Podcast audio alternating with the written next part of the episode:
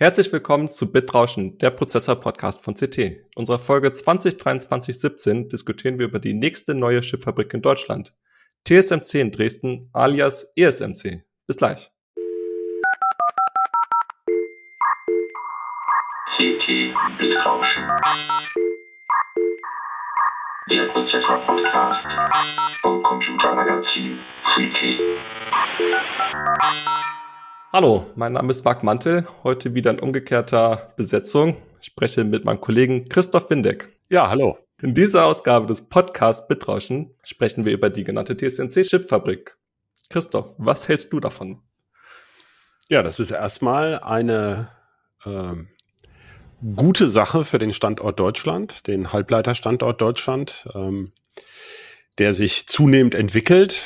Allerdings mit sehr viel Geld vom Staat und ähm, wir müssen immer im Hinterkopf behalten, die Chipfertigung ist riskant. Wir sehen das gerade am Beispiel Intel, jahrzehntelang Branchenprimus, äh, jetzt in Schwierigkeiten und auch ähm, Global Foundries in Dresden. Da können wir ja nachher noch drauf kommen, wer das eigentlich ist, aber das ist ja so der der der, der Anchor Investor im Silicon Saxony. Der hatte auch schon vor Jahren mal Kurzarbeit, jetzt sieht's gut aus. Also ja, Risiken sind da, es fließt viel Geld, aber grundsätzlich geht es in die richtige Richtung, meiner Meinung nach. Was sind denn so die Hintergründe? Also TSMC will ja nicht alleine bauen. Genau, fangen wir mal damit an. Also ich würde erstmal den Vergleich ziehen, weil wir haben ja über Magdeburg und Intel schon viel gesprochen und hier liegt der Fall ähnlich und doch ganz anders, würde ich sagen. Also äh, Intel will erst noch ein riesiger Auftragsfertiger werden. Intel will es wirklich mit TSMC aufnehmen, was, was so ein bisschen wie bei der, der Ritter der Kokosnuss wirkt mit dem schwarzen Krieger, weil bisher ist Intel bei der Auftragsfertigung ein Niemand. Aber Intel ist natürlich lange der größte Chipverkäufer der Welt gewesen, jetzt von Samsung überholt. Aber eben ober allem thront TSMC, Taiwan Semiconductor Manufacturing Company, der taiwanische Auftragsfertiger, der noch mehr Umsatz macht als ähm, Samsung mit Halbleitern, obwohl er selber ja nur Auftragsfertiger ist. Das heißt, das ist die Nummer eins in der Welt und zwar unangefochten. Um das also mal in Relation zu setzen, in der Chip-Auftragsfertigung machen sie über 50 Prozent des weltweiten Umsatzes, wenn ich mich nicht täusche. Genau, genau. Und sie sind viermal größer als der nächste Konkurrent äh, Samsung in dem Bereich. Können wir ja nachher vielleicht noch erklären, warum das bei Samsung so schwer zu verstehen ist, dass die gleichzeitig ein großer Chip-Verkäufer sind, aber auch ein Auftragsfertiger. Äh, jedenfalls, TSMC ist einfach der dickste Fisch äh, im, im Aquarium und ähm, das ist auch eben schon ein wichtiger Zulieferer für viele europäische Firmen, nämlich insbesondere den größten deutschen Chiphersteller, der gleichzeitig der größte europäische ist, nämlich Infineon.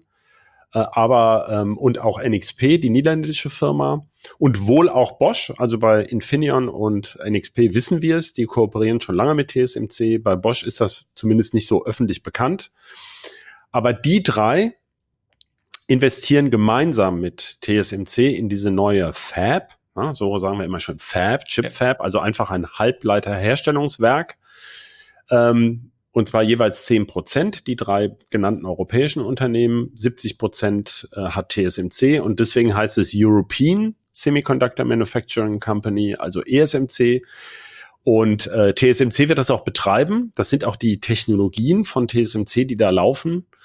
Aber zum Teil kann man vielleicht nachher auch nochmal drauf eingehen, gibt es auch spezifische Technologien, die ähm, zum Beispiel einerseits Infineon, andererseits auch NXP gemeinsam mit NXP, mit TSMC entwickelt haben. Und TSMC produziert die für die. Ja, aber das sind also zum Beispiel, das, es ist durchaus so, das war mir zum Beispiel früher auch nicht so klar, dass die ähm, Auftragsfertiger zum Beispiel auch Spezialitäten machen für bestimmte Hersteller. Du weißt das natürlich viel besser als alter Grafikkarten äh, äh, Berichterstatter, dass das bei Nvidia und TSMC gerade speziell so ist. Aber hier geht Aber es nur um das klarzustellen, um, ja. bisher kommen diese Chips aus Asien und halt nicht aus Europa, weil TSMC ist ja bisher hier nicht vertreten. Genau, das kann man ganz klar sagen. TSMC hat wohl, glaube ich, eine Fertigung auch in Singapur, wenn ich nicht ganz falsch liege, und baut auch in Amerika und Japan. Aber der riesige Anteil der Chips kam äh, oder kommt bei TSMC, wie der Name schon sagt, Taiwan aus Taiwan halt. und eben auch Chips für Infineon äh, und NXP. Und die sollen dann in Zukunft zu einem erheblichen Teil aus äh, Dresden kommen. Es kann natürlich sein, dass Infineon sagt, na gut, die Chips, die sowieso nach Asien verkauft werden, ja, die, die kauft man, die, die lässt man auch da produzieren. Das ist ja gerade einer der Witze daran, dass dieser etablierte Prozess, also es geht ja, das, da reden wir ja gleich noch lange drüber, zum Beispiel um 28 Nanometer Technik, die gibt's schon ein paar Jahre. Damit hat dann eben ähm, äh, haben dann Infineon, NXP und Bosch auch die Möglichkeit, äh, also das wird dann auf zwei Kontinenten gefertigt, ja. Ähm, also auch eine geostrategische äh, Risikoversicherung. Ja. Okay, und du hast ja schon die Firmen genannt, also Infineon, Bosch, NXP. Kann man schon sagen, was da denn für Chips vom Band laufen werden. Das ist ja dann relativ offensichtlich.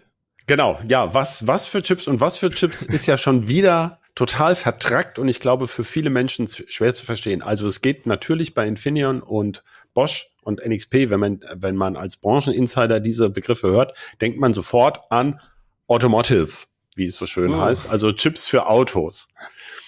Ähm, viele denken auch an Leistungshalbleiter bei Infineon. Infineon ist groß im Geschäft mit äh, ganz effizienten äh, Hochleistungsschaltern, die zum Beispiel in Elektroautos die Motoren die Motoren ansteuern oder auch in Solarwechselrichtern stecken. Aber die fertigen sie ja selbst. Da haben sie ja eigene Fabs für. Aber sie machen auch Chips wie Mikrocontroller, spezielle Mikrocontroller für die Motorsteuerung. Die heißen bei, ähm, also die, die sind zum Beispiel dreifach redundant quasi intern, ähm, da was für was für bestimmte Sicherheitsqualifizierungen wichtig ist für die Autosteuerung. Aurix heißen die bei Infineon und die lassen sie bei TSMC fertigen. Und das ist auch kein Geheimnis, also das ist schon lange klar. Ähm, und die lassen sie eben zum Beispiel die allermodernsten, die sie da jetzt angekündigt haben, sind zum Beispiel 28 Nanometer Chips und genau die sollen ja ab äh, 2027 dann da kommen. Aber es geht zum Beispiel auch um Radar-Controller, also auch für Radarsensoren am Auto. Die machen zum Beispiel sowohl Infineon, hat gerade eine neue Generation angekündigt, als auch NXP und beide lassen die bei äh, TSMC fertigen. Okay, also 28 Nanometer im Auto heißt dann nicht, dass es alter Schmodder ist, sondern das kann auch moderne Technik sein, obwohl es erstmal auf den ersten Blick beim ersten Hören alt klingt.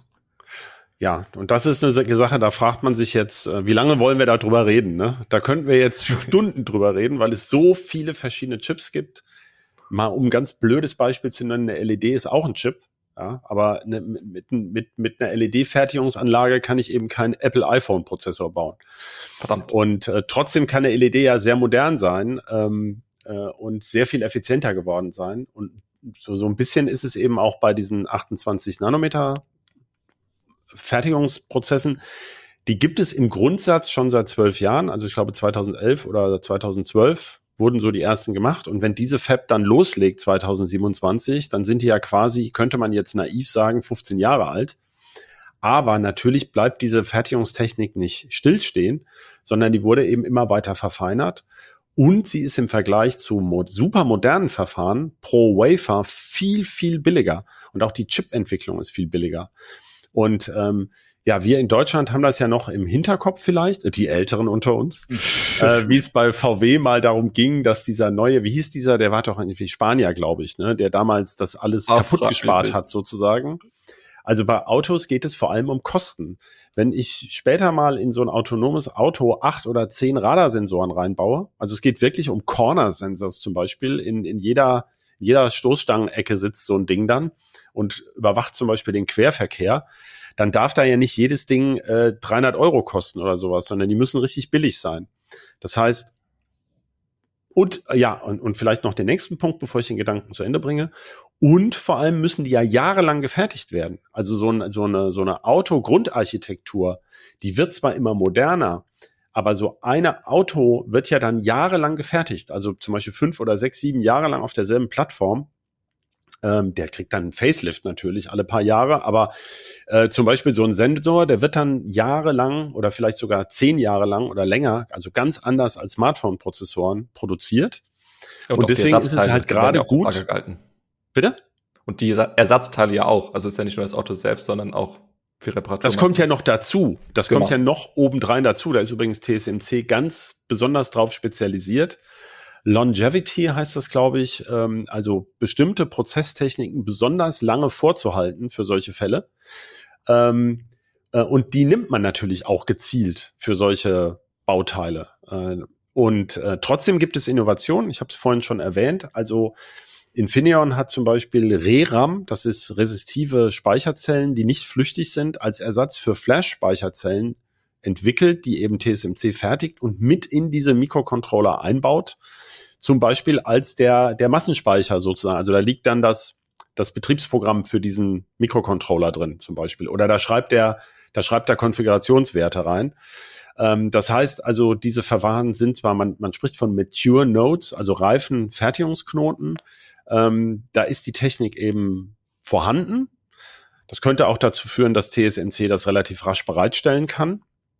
Äh, aber die sind trotzdem innovativ. Und wir können ja konkret sagen, was geplant ist bisher. Das, das Werk kann ja auch nochmal aufgerüstet werden. Also 28 und 22 Nanometer ähm, CMOS planar sozusagen, also ähm, etablierte Technik auf ganz normalen Silizium-Wafern und nicht wie bei Global Foundries äh, Silicon on Insulator in diesen Strukturgrößen zum Teil.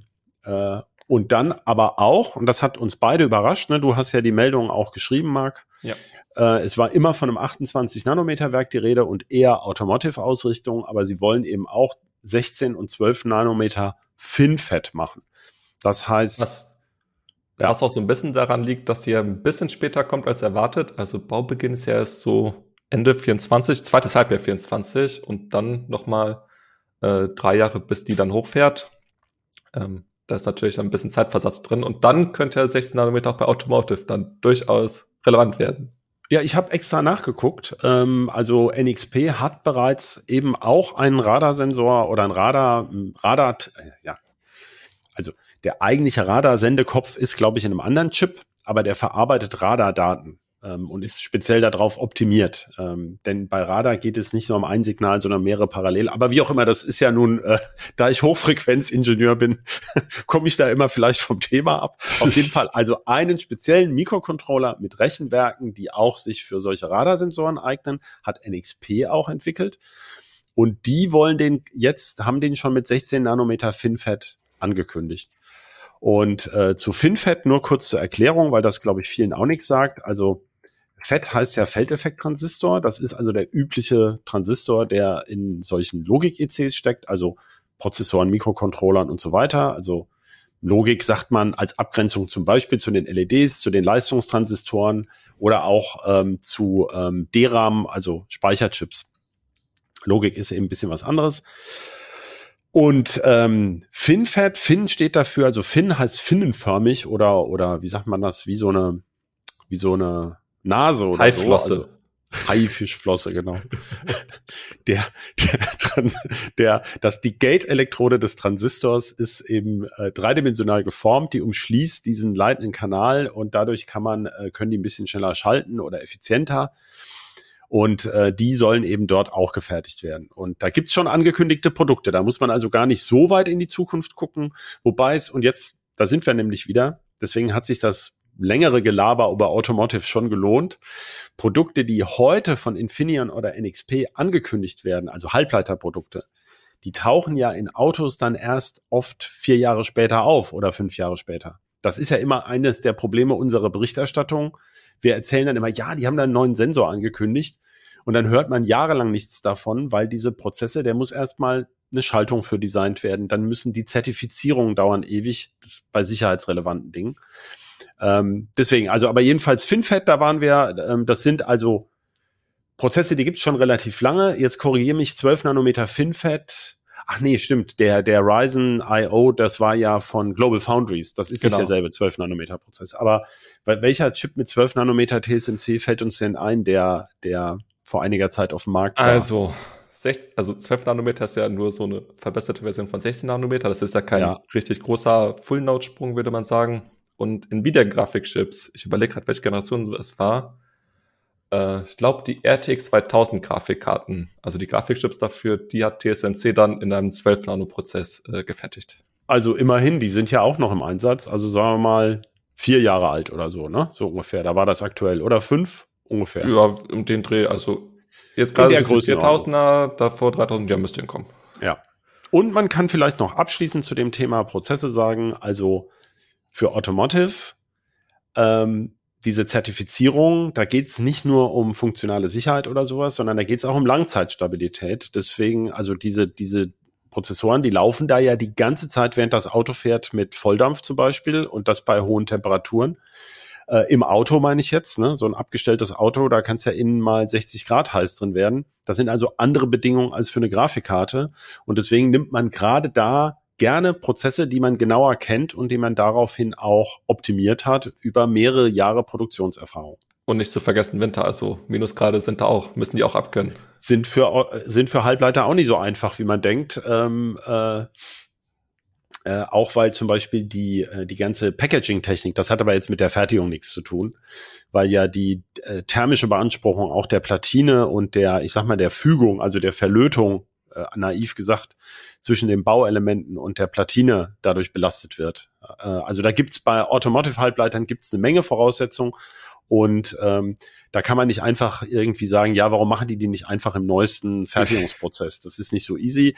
Man wird in zukünftigen Autos natürlich auch starke KI-Prozessoren drin haben für autonome Fahrfunktionen. Ähm, aber die stellen ja bisher diese Hersteller auch noch gar nicht her. Und Also, was so halb, also. so halb schon, ja, die wollen da natürlich, arbeiten die mit. Ähm, und es gibt zum Beispiel diese VW-Tochter, wie heißt sie, Cariat, ähm, die, äh, die, ähm, die ja so oft gescholten wurde, ja, also die, die dieses neue Betriebssystem für VW und diese neue Autoarchitektur eigentlich entwickeln soll, also eher mit so einer Art Zentralrechner und Satelliten statt vielen ähm, unabhängigen Controllern, wie das heute oft noch ist. Äh, die kooperiert zum Beispiel auch mit TSMC. Ja, ich überlege gerade, also mindestens Mobileye, also diese Intel-Tochter, die stellen auch schon 7 Nanometer Chips her. Ich meine, Infineon macht auch schon was, halt nicht in riesiger Auflage, aber da geht's dann um richtige Prozessoren für selbstfahrende Autos, also die dann wirklich Rechenleistung brauchen. Genau, aber äh, das sind ja mehrere Paar Stiefel. Also solche Genau. Prozessoren könnte ja in Zukunft vielleicht Intel in Magdeburg fertigen. Ja, das ist ja gerade das Ziel. Und äh, die Masse der Mikrocontroller, ähm, die bisher ja zum Teil noch viel gröbere äh, Fertigungstechnik nutzen, also 40 Nanometer oder sowas, ähm, die übrigens ST Microelectronics, ein anderer großer europäischer äh, Chiphersteller, zum Teil auch selber fertigen kann, in Frankreich nämlich, in, bei Grenoble in Kroll, da an den, am Alpenrand. Ähm, äh, die, die waren ja knapp. Das waren ja die Chips, die 2021 knapp waren. Und da ist es ja schon mal sehr gut, wenn so eine Fab in äh, Europa dann auch steht, die sowas fertigen kann. Genau. Ich wollte jetzt gerade nur ein bisschen noch mehr Chaos reinwerfen, dass es ja auch moderne Chips gibt. Das kann man ja durchaus Ja, das ist aber genau, das ist ja das, das, was so schwer zu verstehen ist. Das sind im Grunde ganz, das sind, ist zwar Chiptechnik, aber es sind unterschiedliche Märkte. Ja, das ist so ähnlich wie wenn man sagen würde, ähm, ja, es geht um Lebensmittel, aber das eine sind Haferflocken und das andere ist Joghurt. Ja, also ähm, äh, da kann man die die Haferflockenfabrik kann auch nur ganz wenig Joghurt produzieren und so ist es eben auch und deswegen braucht man relativ viele Chipfabs, ähm, zum Beispiel die da im Saarland neu entsteht. Das ist ja Silicon Carbide, also Siliziumkarbid äh, diese Power-Halbleiter, die zum Beispiel Bosch hat sich gerade eine in den USA, glaube ich, gekauft und Infineon und ST Micro und ich glaube sogar NXP bauen alle solche Fabs gerade auch neu auf, zum Teil in Europa, zum Teil in Asien. Ähm, eben, und trotzdem kooperieren sie mit TSMC. Also es geht halt um unterschiedliche Chips und dafür braucht man unterschiedliche Fabs. Was halten wir denn davon? Also, du hast das schon angedeutet, eigentlich eine gute Entwicklung. Viele sagen aber, so viele Milliarden ähm, Euro in ausländische Firmen buttern, also jetzt in dem Fall TSMC, in Magdeburg schon Intel mit 10 Milliarden, ist irgendwie nicht so geil. Ja, sehe ich auch so. Ich bin persönlich eigentlich kein Freund von Subventionen. Ich sehe es ein bisschen ähm, wie bei der Solarenergie, wäre meine Hoffnung.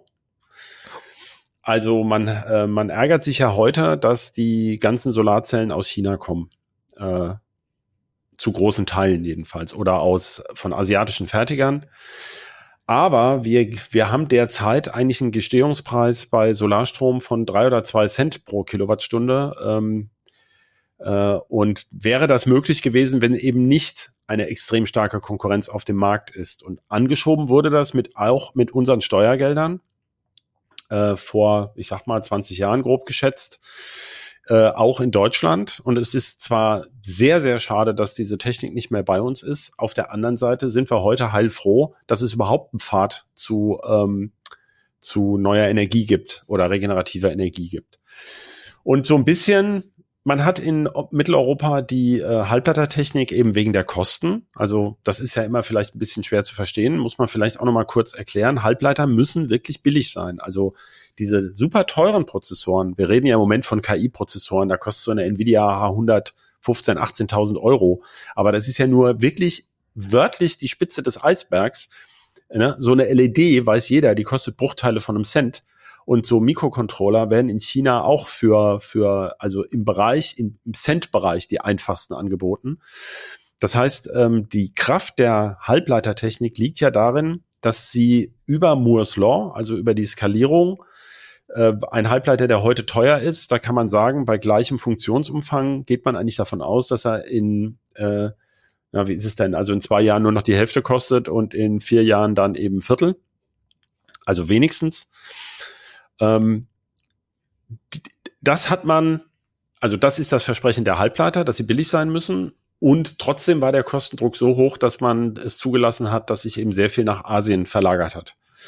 Und ähm, man wusste vor 20, 25 Jahren ja auch noch nicht, dass TSMC so ein gnadenloser Riesenerfolg wird. Da ist dieses Geschäftsmodell mit Fabless Semiconductor, also jemand entwickelt einen Chip und lässt ihn irgendwo fertigen, ja so entstanden. Die hatten also auch, die waren zur richtigen Zeit am richtigen Ort. Dieser Morris Chung, der das damals erfunden hat oder umgesetzt hat, hatte schon, also hatte einfach die richtige Idee. Aber es gibt ja auch viele Halbleiterfirmen, die in die Zwischenzeit in die Binsen gegangen sind. Ja, ist ja nicht so, dass nicht Halbleiterfirmen äh, gescheitert sind. Also bekanntes Beispiel ist ja Kimonda vor, vor 10, 12 Jahren. Ähm, das heißt, äh, man hat sich dann nicht mehr so richtig getraut oder in Deutschland war sozusagen die Summe der Voraussetzungen nicht so gut oder in Mitteleuropa, obwohl ja immerhin eben in Europa noch zehn Prozent der Halbleiter gefertigt werden. Ja, und jetzt will man das eben wieder neu anschubsen und ähm, da wird man wohl dann springen müssen das wird nicht anders gehen. Und ja, dass dass ich sehe das große Problem des Subventionswettrüstens. Also die Amerikaner pumpen wahnsinnig viel Geld rein, die Japaner auch, weil ja die Südkoreaner und die Taiwaner das auch getan haben und insbesondere China. Ja, und so ist es halt. Aber ähm, wir sind sozusagen late to the party. Und man kann nur hoffen, dass das äh, eben gelingt. Und äh, Silicon Saxony ist ein schönes Beispiel. Also das ist ja auch eben mit sehr viel Fördergeld angeschoben worden. Und ähm, der Witz ist ja die Mischung aus vielen verschiedenen. Das haben wir ja vorhin gesagt. Ähm, Halbleiter sind ähm, eigentlich eine sehr breite Branche. Also man kann halt hoffen, okay, vielleicht geht's dem einen dann irgendwann nicht mehr so gut, aber wir haben noch die anderen. Und im Moment, das finde ich noch zum Abschluss, also wir sind im Sommerloch 2023 gerade. es gibt ein Riesengeschrei um die Deindustrialisierung Deutschlands. Dafür müssen genau, jetzt mal staatliche Investitionen fließen, ja, und jetzt fließen staatliche Investitionen, äh, dann ist es auch wieder nicht recht und das heißt, oh, da haben wir gar keine Fachkräfte für. Also es kann ja nur eines von beiden stimmen.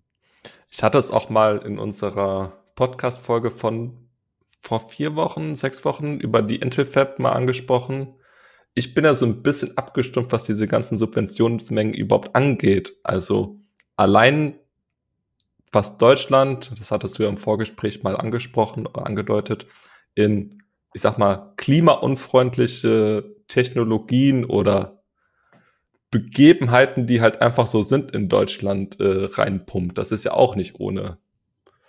Ja, also du hast es gesagt, ne, das Umweltbundesamt hatte auf Zahlen von 2018 Basis ähm, geschätzt, dass über 60 Milliarden Euro in Sachen fließen wie äh, Dienstwagenprivileg, äh, Dieselvergünstigung, äh, Kerosinsteuerbefreiung, billigere, also keine Steuer auf internationale Flugtickets und, und, und. Da kann man noch vieles nennen.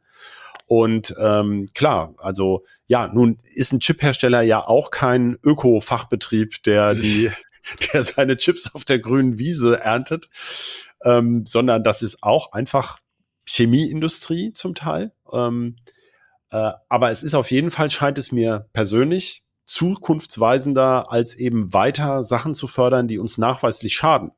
Und die Breitenwirksamkeit der Chipindustrie ist für meine, für meinen Geschmack auch gegeben. Also Deutschland ähm, ist ein Land äh, der Mittelständler und Anlagenbauer. Die einerseits natürlich von diesen Chip-Herstellern auch ein bisschen profitieren, die spezialisierten Betriebe, also in Dresden baut auch gerade zum Beispiel Jen Optik, na gut, ist jetzt kein Mittelständler mehr, aber die bauen da auch ein Spezialwerk hin. Ähm, aber ich meine, diese, diese Anlagenbauer, Maschinenbauer und so, die brauchen, deren Produkte müssen ja auch immer digitaler werden. Und ähm, gerade auch Auto, und da, darauf haben wir jetzt ganz viel geredet, die brauchen diese Chips ja. Ähm, also insofern halte ich das schon für clever, das zurückzuholen. Ähm, das größere Risiko sehe ich eigentlich eher bei Intel Magdeburg, muss ich ganz klar sagen, weil Intel eben noch gar kein richtiger Auftragsfertiger ist und man noch gar nicht so richtig weiß, wie diese Strukturen, ob das alles so klappt, wie das Intel bisher verspricht. Also es sieht nicht schlecht aus, aber man muss schon einfach vertrauen. Und bei TSMC geht es im Grunde schlichtweg darum, äh, die Fertigung sozusagen ins Homeland zu holen, also einen bestehenden Prozess. Und das ist gar nicht so doof, finde ich jetzt erstmal. Genau, also das, nur um das mal klar zu machen, Intel will ja einen kommenden Fertigungsprozess nach Deutschland bringen. Und gerade Intel hat ja in den letzten Jahren schon eher so Track Record mäßig ein bisschen äh, ja. lief nicht so gut. Bei TSMC kommt ja etablierte Technik. Das heißt, da wissen wir ganz genau, was wir einkaufen. Also durch Subvention. Bei Intel ist das so ein bisschen Poker noch. Aber deswegen wundere ich mich eigentlich ehrlich gesagt über die Subventionshöhe, die diskutiert wird. Also es gibt ja der mh, hm, ein netter Mensch von Silicon Saxony hat uns ja eine schöne Mail geschrieben und gesagt, dass mit den 9,9 Milliarden von Intel sei bestätigt. Da möchte ich mich nochmal ganz herzlich für bedanken. Äh, das heißt also, Intel baut in Magdeburg für 30 Milliarden hat übrigens letztlich ein Kommentator in der FAZ geschrieben, 20 Milliarden und die Hälfte subventioniert. Genauso ist es eben gerade nicht, sondern die Subventionsquote ist ein Drittel. Und ähm, äh, tendenziell ist es so, dass Subventionen eher höher sein dürfen, wenn es riskant ist. Darum geht es ja gerade. Man möchte etwas ansiedeln, von dem man sich etwas verspricht, wo ein hohes Risiko drin liegt, wo also der, der es machen möchte, keine, nicht so einfach Kredite für kriegt. Und genau deshalb darf man es höher subventionieren. Und bei Intel sind wir also bei ungefähr 30 Prozent. Und jetzt wurde spekuliert, dass ESMC, also TSMC, European TSMC in Dresden 10 Milliarden kosten soll und davon angeblich 5 Milliarden subventioniert sein sollen. Und das passt für mich überhaupt nicht zusammen. Denn wenn, wenn TSMC einfach nur tatsächlich eine relativ etablierte Fertigungstechnik hier aufbaut, ähm, zum Beispiel könnte TSMC einfach bestehende Anlagen aus äh, Asien hierher transferieren und in Asien zum Beispiel die, die, die Räume für eine fortgeschrittenere Fertigung nutzen, was gar nicht so ohne weiteres möglich ist, wie wir wissen. Ähm, Stichwort NA-EOV hatten wir ja einen Podcast zu. Ähm, aber das könnten sie machen und das wäre sogar die Intention, denn man möchte die Fertigung ja einfach nur hier haben. Ähm, dann aber das mit 50 Prozent zu bezuschussen, das kann für meinen Geschmack irgendwie nicht sein. Also entweder wir haben, wie gesagt, den Vertragstext haben wir alle gar nicht gesehen, äh, die da konkret unterschrieben wurden. Und da hängen ja ganz viele, also da hängen ja jetzt mal mindestens äh, vier Firmen mit drin bei, bei ESMC und äh, sehr viel proprietäre Geheimhaltung und so, äh, Pro Geheimhaltung proprietärer Technik und so weiter. Da mag noch mehr dran hängen. Aber im Moment äh, ist das noch alles ein bisschen unausgegoren für, zu unausgegoren für eine Bewertung, finde ich. Ich will gerade noch mal ganz kurz einen kleinen Schritt zurückgehen. Ähm, wir haben ja über die Subvention gesprochen und dass dann TSMC nach Dresden kommt, dann ESMC, weil ich übrigens einen sehr tollen Namen finde. Ich finde den, der hat was. Äh, ja. Jedenfalls, was auch nicht vergessen werden sollte, der Mittelstand profitiert ja auch. Also das sind ja tausende Jobs in der Regel, die an Zuliefer, in, in den Zulieferketten entstehen. Na klar. Die ist ja vor allem in, im Silicon Saxony äh, gegeben, teilweise auch in Bayern und dann künftig in, äh, in und um Magdeburg. Also das ist jetzt nicht so, man buttert jetzt Geld in eine oder jetzt in dem Fall vier Firmen und der deutsche Mittelstand profitiert davon nicht. Das ist ja, also das muss man ja, sich gut, auch mal bewusst machen. Ja, das muss man sich bewusst machen, da hast du schon recht. Auf der anderen Seite denke ich, das gilt für die meisten anderen Firmen heutzutage auch. Ja, also wenn ich einen Automobilhersteller subventionieren würde, die haben ja eine ganz geringe Fertigungstiefe, also im Vergleich zu früher. Also hier in Hannover wissen wir das ja, da hat sich ja zum Beispiel Vauretia angesiedelt, ein, ein Zulieferer von Autositzen. Ja, und die ähm, VW entwickelt ja, natürlich entwickelt VW selber Dinge, da würde ich übrigens gerne mal mehr drüber erfahren. Das ist aber schwer rauszukriegen konkret, weil es auch so ein Gewusel ist. aber es gibt ja sogar Entwicklungsdienstleister und die Batterien kaufen sie ja zum Beispiel auch zu bei einem Elektroauto. Man fragt sich ja am Ende, was macht eigentlich VW, außer diese Teile zusammenzuschrauben? Aber das bedeutet natürlich, von einer Subventionierung eines solchen Herstellers profitieren auch sehr, sehr viele andere Hersteller bis hin zu der Dienstleistungsfirma, die na gut, ich glaube, VW macht die Currywürste selbst, die berühmten, aber ich sage jetzt mal der Kantinenzulieferer, ja. Also natürlich hängt da eine Menge mit dran ähm, und äh, eine, eine Halbleiterfab braucht sehr viele Zulieferbetriebe, die werden im tendenziell natürlich auch gestärkt. Aber da sind wir natürlich schon beim nächsten, wir kommen ja vom Hölzchen auf Stöcksken. Wir hatten doch letztens diese schöne Meldung über den letzten in Deutschland verbliebenen Siliziumschmelzer, ne? Der irgendwie dabei Passau sitzt und tatsächlich Quarzsand zu Silizium schmilzt. Übrigens, dieses Kilo braucht 15.000 Kilowattstunden Strom, äh, so viel wie, wie, wie vier Haushalte, im, äh, vier, vier Personenhaushalte pro Jahr. Und äh, dann habe ich jetzt gerade gelernt, ähm, dass das eigentlich nur ein winziger Bruchteil des Energieaufwands für die Waferfertigung ist, weil das ganze Zeug wird ja dann noch verflüssigt, destilliert und dann wieder verfestigt und dann nochmal geschmolzen, dann Kristall draus gezogen. Also irrsinnig energieaufwendig jetzt, um einfach mal nur zu einem Wafer zu kommen. Äh, das heißt also, wenn man da mehr von nach Europa zurückholen möchte, dann braucht man natürlich gewaltige Mengen an Energie, wobei diese ganze Halbleiterfertigung im Vergleich zur Chemie-Grundstoffindustrie, also ich sag mal Stichwörter Bayer, BASF, solche äh, Läden, die haben ja auch unfassbare Durchsätze an Energie. Ähm, und manche lagern ja zum Beispiel, die jetzt elektrischen Strom brauchen, zum Beispiel nach Norwegen, ist nicht in der EU, aber immer in Europa oder Island oder so aus, also in Länder, die sehr viel regenerative Energie haben, aber noch weniger Fachkräfte, um es gleich zu sagen. Also ähm, da, bei dieser Lieferkette, die man zurückholt, muss man die Randbedingungen auch betrachten. Ja, also äh, ganz klar, so pro profitieren da mehr Firmen von. Und es sind sehr hochwertige Arbeitsplätze. Äh, aber das können sicherlich andere Branchen auch für sich beanspruchen. Du hast ja gerade schon angedeutet, wo wir wieder beim tollen Übergang werden. Fachkräfte. Da kommt ja jetzt einiges auf uns zu. Also Intel in Magdeburg, DSMC in Dresden und dann steht ja noch eine, wie heißen sie, Jeno, äh, du hast gerade genannt, die optischen. Optik. Genau. Ja, die äh, machen Mikro-Optiken äh, oder sowas da, die man für die für auch für Sensoren und Halbleiterchips und sowas braucht. Also da werden ja tausende Leute gebraucht. Ja, Wie Silicon Saxony, der Verband dort, sagt ziemlich konkret für die nächsten Jahre über 5000 pro Jahr neue Arbeitsplätze, die besetzt werden müssen. Die haben sogar schon die Rentenabgänge einkalkuliert dabei. Uh. Aber ähm, das ist natürlich eine Menge Menschen, die nach Dresden oder Umland, Silicon Saxony, äh, irgendwie angeworben werden müssen. Und während natürlich, wenn sich Intel 200 Kilometer entfernt da bei Magdeburg ansiedelt, wird es möglicherweise auch eine Konkurrenzsituation geben. Klar, das ist so. Diese Fachkräfteprobleme müssen wir lösen äh, oder müssen, müssen ja nicht wir beide lösen, ähm, sondern die müssen, muss TSMC und Intel und so lösen. Äh, aber das haben die übrigens in Taiwan ganz genauso. Also da haben vielleicht manche Menschen noch eine veraltete Vorstellung. Also Taiwan ähm, ist nicht das Land der irgendwie unterqualifizierten ähm, Fließbandarbeiterjobs, sondern die haben das Problem ganz genauso. Also äh, insofern ist das TSMC wahrscheinlich Wumpe. Und letztendlich ist das ja auch eine Riesenchance. Also diese ganze Infrastruktur mit Unis aufzubauen, mit halbleiterspezifischen äh, Studiengängen. Also da kann ja Deutschland aus ja, da macht ja äh, Dresden auch schon sehr viel.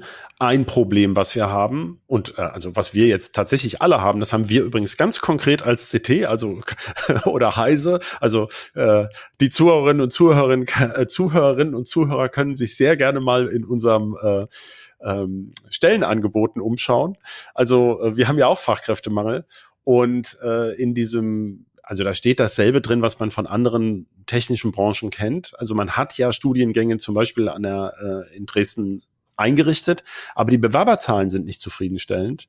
Immer weniger junge Leute interessieren sich eben für diese ähm, technischen, äh, mathematischen Fächer. Das ist sehr, sehr schade und das sind dieselben Fragen, die sich überall stellen. Natürlich. Aber wie gesagt, das ist jetzt nicht so, dass man sagt, äh, das ist in Deutschland besonders schlecht, sondern dieses Problem gibt's überall. Und ähm, ja, da, da müssen wir als Gesellschaft dran arbeiten, dass wir Potenziale auch liegen lassen und irgendwie blöde Reden schwingen über, äh, über die Bildung und so und rumdiskutiert werden und es passiert jahrelang nichts. Man muss einfach einen höheren Prozentsatz der jungen Menschen dazu bringen, äh, diese Berufe auch zu wählen. Ich habe übrigens sagen lassen, dass eine Anstellung bei TSMC außerhalb von Taiwan ziemlich spannend sein kann. In Amerika, also in den USA zum Beispiel, alle Ingenieure dort werden erstmal einige Monate nach Taiwan gekarrt, um da wirklich zu lernen. Die haben dann so ein Mentorensystem. Also man hat dann einen englischsprachigen TSMC-Ingenieur zugewiesen und dann lernt sie erstmal dort wirklich alles über deren Technik, kommt dann zurück und soll das dann äh, im eigenen Land quasi umsetzen. Äh, man weiß nicht, ob es in Deutschland genauso sein wird, wäre aber durchaus nachvollziehbar und ist ja an sich mal ja, relativ klar. außergewöhnlich. Also das sind, das sind gute Jobs, denke ich mir. Ähm, allerdings, also wenn man wirklich in der Chipfab immer in diesem Knitteranzug rumrennt und kein Tageslicht sieht und so, das ist jetzt nicht so schön. Aber da sind ja viele Jobs in, äh, die sind ja eigentlich außerhalb der eigentlichen Fertigungsräume. Ähm, ja, auch hier ASML. Also ich meine, der, der niederländische ähm, Entwickler von diesen Belichtungsmaschinen ist äh, natürlich auch ein Betrieb, wo man hört, dass die sich sehr drum kümmern äh, mit den Mitarbeitern. Da gab es mal einen schönen Fernsehbericht, wo zum Beispiel so eine Maschine hatten zugeordnete Personen. Also die, ähm, das war so eine, eine relativ junge Ingenieurin, die war, ich glaube Spanierin. Also das ist ja sowieso, die sind natürlich sowieso international, diese Betriebe. Ähm, äh, und die reist mit der Maschine mit und so. Und die ist auch der, der, die Ansprechpartnerin, wenn irgendwas ist. Also, äh, ich meine, ist klar, so eine Kiste kostet 150 Millionen Euro. Äh, und demnächst die nächste Generation über 400 Millionen vielleicht. Eine einzige Maschine, daher kommen ja die Preise auch. Ähm, da kann man natürlich auch mal sagen, da hast du natürlich Handschlagservice, ne? Also äh, quasi eine Patin für die Maschine. Genau, und das war auch sehr interessant. Also da kommt man natürlich rum, wenn man das, äh, wenn man sowas gut findet. Also das sind klar, aber ich weiß jetzt nicht, wie vielen unserer Zuhörerinnen und Zuhörer wir Lust machen können auf diese Jobs. Ähm, äh, aber auf jeden Fall ist das sicherlich besser, als irgendwie am Fließband Platinen zu bestücken oder sowas. Ne? Also halten wir fest. TSMC kommt als ESMC nach Dresden, begleitet von Intel dann in Magdeburg, also ungefähr im gleichen Zeitraum. Viel passiert in der deutschen Halbleiterwelt und eigentlich finden wir das ziemlich gut. So mit den aktuellen Rahmenbedingungen. Genau, Deutschland wird zu einem ganz wichtigen Halbleiterzentrum jetzt erstmal in den nächsten Jahren. Und äh, da kann man hoffen, dass auf diesem Humus dann vielleicht auch mehr Chip-Entwicklungsfirmen dann ähm, hochpoppen, die auch äh, wirklich diese Fertigungskapazitäten dann nutzen.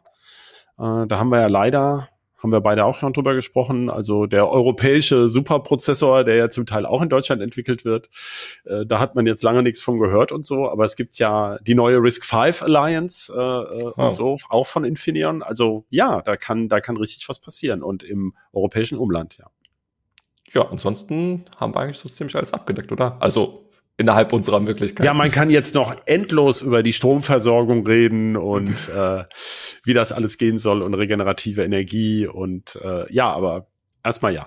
Vielleicht dann zur, wenn, zum näheren Zeitpunkt, wenn das Ganze mal fertiggestellt wird. Na klar, wir, wir warten ja auf Einladungen zu TSMC und Intel, wenn die dann mal bauen. Nun gut, dann vielen herzlichen Dank fürs Gespräch, Christoph. Gerne. Ich danke auch Ihnen, liebe Zuhörerinnen und Zuhörer, fürs Zuschalten. Wie immer, wir freuen uns über Feedback, gerne an bit-rauschen.ct.de als Mail.